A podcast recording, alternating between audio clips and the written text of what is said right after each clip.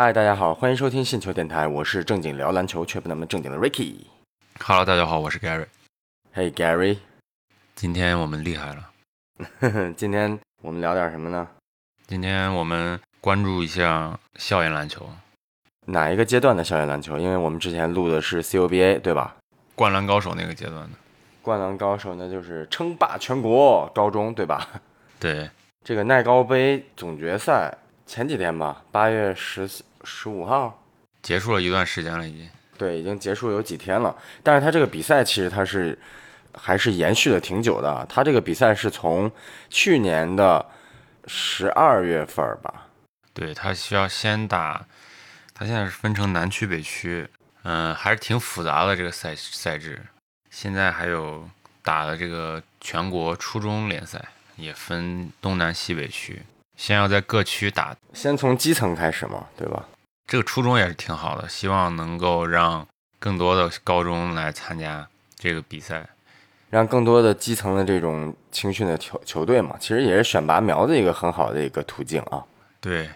因为我看这个比赛，它是从去年开始打到现在，总决赛阶段结束，历时将近有九个多月啊。对，基本上像刚才盖瑞你说的，它有大概二十二个参赛区的省、自治区、直辖市，还有十个外卡城市的，一共三百八十九支男女子的高中队伍来参加。对，所以说是也算是一个全国性的高中篮球赛事吧。对，今年加了新疆，就真的称得上是全国性的比赛了。但是新疆它是外卡，能够、如果能在常规这种选拔阶段能把新疆啊、西藏啊这些球队也纳入进来的话，就更好了。但是因为我们幅员辽阔嘛，对，新疆应该是也是第一次参加耐高杯吧？对，但是其实新疆的现在在 CBA 打的这些球员很多都是就是对从高高，对从高中就打上来的。你像现在那个焦恩格尔，就是从这个幺零幺中学进到这个 CBA 的。那很厉害啊，等于也没上大学，直接就进 CBA 了。对我，我不知道你们这个大学阶段有没有新疆的同学啊，就是打篮球的。嗯，但是我们我们这边新疆的同学还挺多的，有一部分是特招的，然后是兵团的球员很多，嗯然后但是还是还有一部分球员，他是就是考试正常考试考到我们学校正常，升学对吧？对，然后你在校际呃学院之间的比赛，你可以看到他们身影，然后他们的身体素质不比那些校队就是 CUBA 选手差，只不过是他们可能没有接受特别专业的训练，他们可能篮球就是技战术这一块儿有一些缺憾，导致他们可能没有办法很好的融入到体系就是对这个整个体系里，但是个人就是如果这个球队就是以他为核心的，那这个球队可能百分之八十分都是这个新疆球员得到的。足球也好，篮球也好，都是这样的一个情况。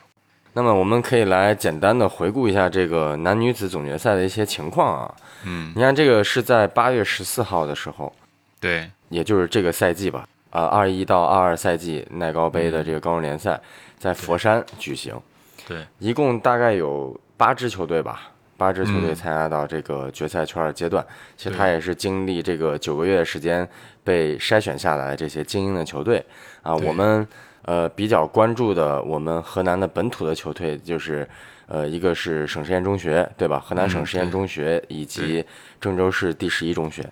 对，郑州十一中是已经在前期就被淘汰了。嗯，省实验是女篮，女篮她打进了总决赛，这个也是挺出乎意料的，因为他在过程中其实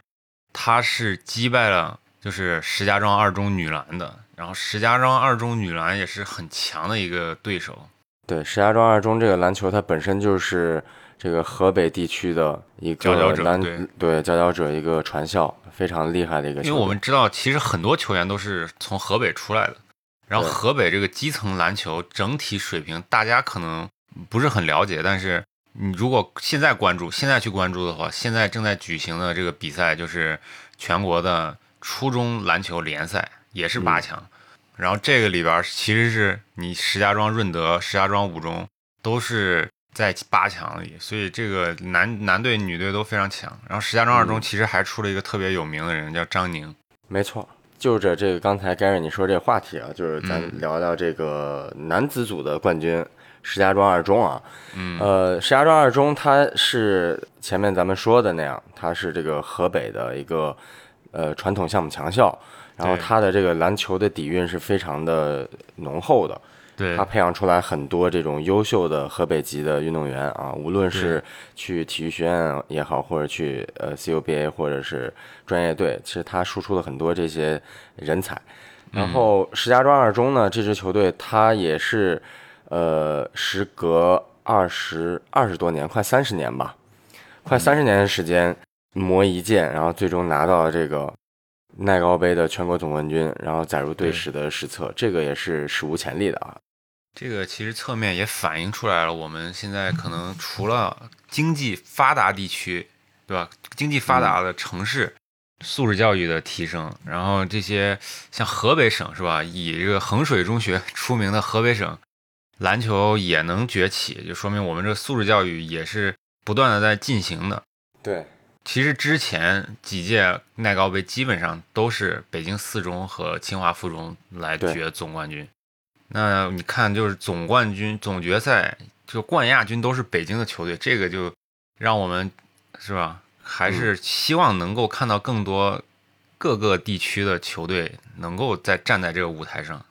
对，能能够脱颖而出吧，嗯，可以让整个这个联联赛和联盟，整个这个生态环境变得更加的这个健康嘛，对吧？对，然后咱们接着说这个石家庄二中啊，它嗯。其实、呃，除了这一次是队史第一次登顶啊，问鼎这个嗯。总决赛冠军，嗯。然后它也同时创造了这个石家庄这座城市参赛比赛的历史最好成绩，就是它嗯。所有的竞技类的运动项目是石家庄二中实现了全国性第一名的这么一个佳绩啊，也就是篮球项目。对，嗯然后之前呢，呃，去年的时候，呃，石家庄二中在这个耐高杯的篮球半决赛当中，其实也是有一些比较抢眼的发挥的，只不过最后没有说是走在走到呃走到最后。对啊但是他呃，其实现在也可以说是新晋的北方霸主吧。对，所以说这个十年磨一剑啊，石家庄二中男篮这场胜利啊，最后也是、也算是来之不易吧。呃，应该是时隔二十七年吧，站在了这个高中联赛的顶端啊。对，所以说当时这个在接受采访的时候，二中的男篮主教练邢教练也是在采访中说到，就是这呃这么多年啊，就是很感慨啊，说经历了无数的困难和考验，然后，今天也是终于的站在了这个总冠军的颁奖台，所以说就阐明了一个很简单的道理，就没有没有人可以随随便便成功嘛，对吧？你没有付出和汗水，根本就没有赢的希望。对，然后我们接下来可以聊一聊这个乌鲁木齐的幺零幺中学啊，因为刚才咱们节目开始也说了，这支球队他是第一次参加，呃，持外卡的这个身份参加到这个耐高杯的全国联赛当中。嗯，这个球队，我相信如果关注这个比赛，或者是最近关注了这个校园篮球，或者是你在抖音里面经常刷篮球，你一定会听过一个名字，对吧？叫杨虎龙。嗯，因为杨虎龙他就是一战成名，虽然这个球员一直都很有实力，但是他哪一战成名？他就是跟清华附中比赛那场，对，拿了一个大号两双，二十五分，十六个篮板，五嗯次助攻。这就异于常人了。你感觉就是像詹姆斯在跟高中生打球一样。对，一战封神。因为清华附中一直是霸主嘛，基本上百分之八十的耐高杯的冠军都被清华附中拿到了。嗯然后，当然这这一届清华附中可能有一些涉及到有一些球员可能已经去 CUBA 了，被嗯选走了，然后他的阵容没那么出现断层可能。对，有一些断层，但是不代表清华附中就弱，因为清华附中这个学校它不是只选北京的球员，它是嗯全国选材，就很多球员都是从全国各地选过来，然后给你北京户嗯口，然后让你来清华附中打球。那这个这个就跟之前咱聊 CUBA 一样，对吧？对你清华招男篮，你敞开大门，对对不对？那就是降维打击。对，所以真的非常不容易啊！幺零幺中学能赢清华附中，但是在最后总决赛的时候憾负啊，因为嗯，这个乌鲁木齐呃又不是乌鲁木齐幺零幺中学憾负啊，因为那个呃杨虎龙感觉是在那一场半决赛的时候已经耗尽了全部的力气，然后在总决状态赛的时候出早了，说白了对就是状态出早了。有些不稳定，而且受犯规困扰很严重啊。他其实是一个不太容易控制犯规的球员。嗯嗯，半决赛的时候也是四犯，然后总决赛的时候也是四犯。对，当时他们在挺进总决赛的时候，那个新疆籍那球员阿阿布杜沙拉木，对吧？嗯他还在那个微博上面也是给幺零幺儿子娃娃。中学对对儿子娃娃们加油，对，也是加油打气。对，然后你像幺零幺中学，我们想着这个箭头人物在总决赛的时候断片了，或者是他发挥有起伏，但是很致命的，对，但是还是有球员站出来了。这个这个嗯球队还是有三个球员得分上双了，一个是嗯薛海海嘛，他是他是个替补球员，但是他一同样是得到二十一分五个助攻，然后那个袁兆耀他发挥非常出色，我们都能看出来啊，他是他也是两双嘛，十二分十个篮板，嗯然后买买提，然后九分十个篮板，就这个球队还是很有血性的一个球队，就不是我们印象中的那种校园篮球、高中篮球，就是一个啊，是吧？拿到球，等一会儿拿到球，别投，把球给队长，好像这个球队全部都是队长，是吧？哪个人拿着球都能打，真有这种感觉。我觉得北方球队就是这种感觉。当然，那个回浦中学也很强，嗯、但是像这个球队就是每个人都是很有血性的汉子，都很有担当，所以我觉得这些球员在进入大学篮球，应该都是能够扛得起球队的这些球员。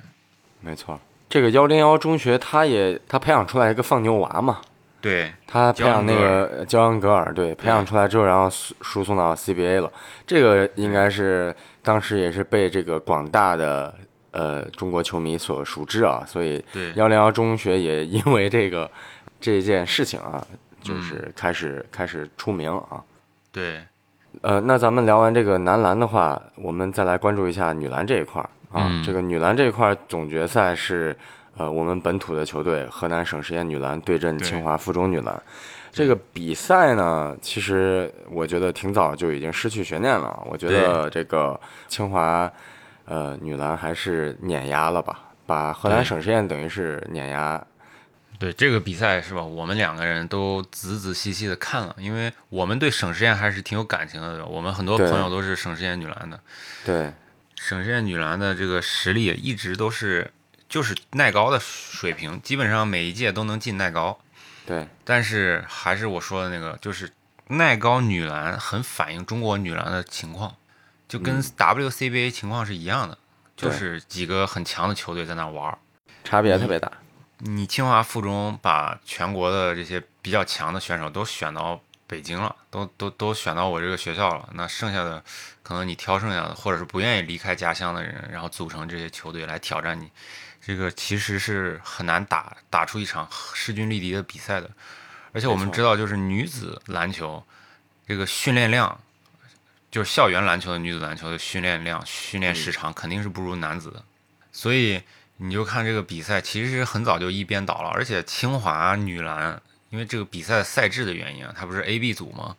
就五上五下，你可以看到五上五下这个 A 组、B 组的实力都很强。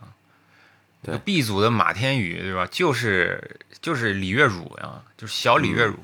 他两他一百三十七公斤，然后对上 是大宝贝儿戴维斯，对，一百一百三啊，一百三十七公斤，一米八五，是对上我们这边炮弹嘛，那不是？就是没有没法打他，他而且他篮下脚步非常强，嗯。不光篮下低位强，他从高位持球，从三分线持球也能打到内线，所以其实打到后面，裁判有一些球啊也是放呃对放了，就吹一些进攻犯规，对，嗯对，嗯没法打，但是。但是，然后这个球员，我相信他进到 WCBA 也 WCUBA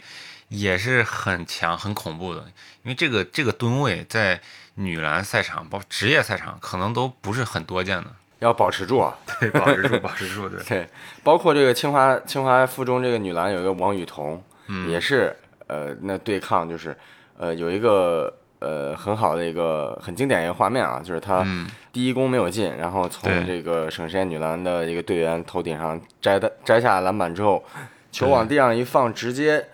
一架肘一没一没脚步，这人就直接顶飞了，然后就打板就投进了。所以说，这个比赛啊，其实没有什么呃太多值得去聊的吧。嗯，就是主要是实力差别挺大的。唯一愿意去聊，就是因为呃，省实验女篮是我们的本土球队，我们应该去多多的去宣传一下我们本土的这个高中女子篮球。对，能打到总决赛很不容易，而且每一年都能打进八强，能能进耐高杯全国决赛圈已经是非常不容易了。是的，而且其实我看这个清华女篮在呃附中女篮，她在半决赛的时候相遇了。湖南长沙的雅礼中学，其实对那场球两支球队还是打的比较焦灼的啊。对，雅礼也是一直都是传统强队，对像我们而且这个学校也非常的好。对我们朋友晴雯不是一直夸人家雅礼雅礼中学的女生，这个虽然是打篮球的，但也都非常时尚嘛，嗯，对吧？那个毕竟那个时候湖南长沙就是对，就是中国的这个娱乐集散地嘛，很很时尚。然后其实长沙一直都是有很多传统强校的，包括我们说雅礼，还有男男篮有明德，然后嗯初中他们打的也非常强。你像初中今年在这个初中全国联赛，长沙有南雅，然后也有嗯明德。就是这这这些球员、这些球员、球队都是一个传承。那你基层篮球做好了，其实你的高中篮球也就能做好了。虽然你可能最强那个选手会被清华附中选走，是吧？但是大部分球员还是能顺利的升到这个所在地的高中的，最还是能组成很强的学校的。所以，我们基层篮球做好，这个还是能代表这个整个地区的篮球水平，然后进入到决赛。是的，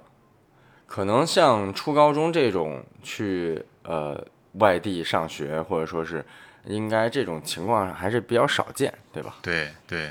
那它还是主要是本土特色会鲜明一点。对。那刚才 Gary 也跟大家这个预告了一下全国的、呃耐耐克篮球联赛的初中初中组啊，马上也要开始打了，然后也有一些球队，然后也是跟大家进行了一些介绍。那我们在后面的节目可以跟大家呃谈一谈，聊一聊这个初中组这一块儿的赛事情况，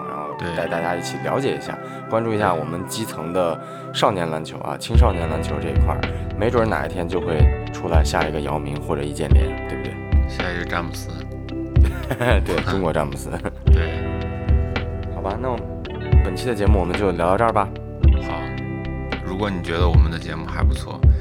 也欢迎你把星球电台推荐给你周围同样喜欢篮球的朋友们。是的，希望大家多多支持我们哦。下期不见不散，再见。再见。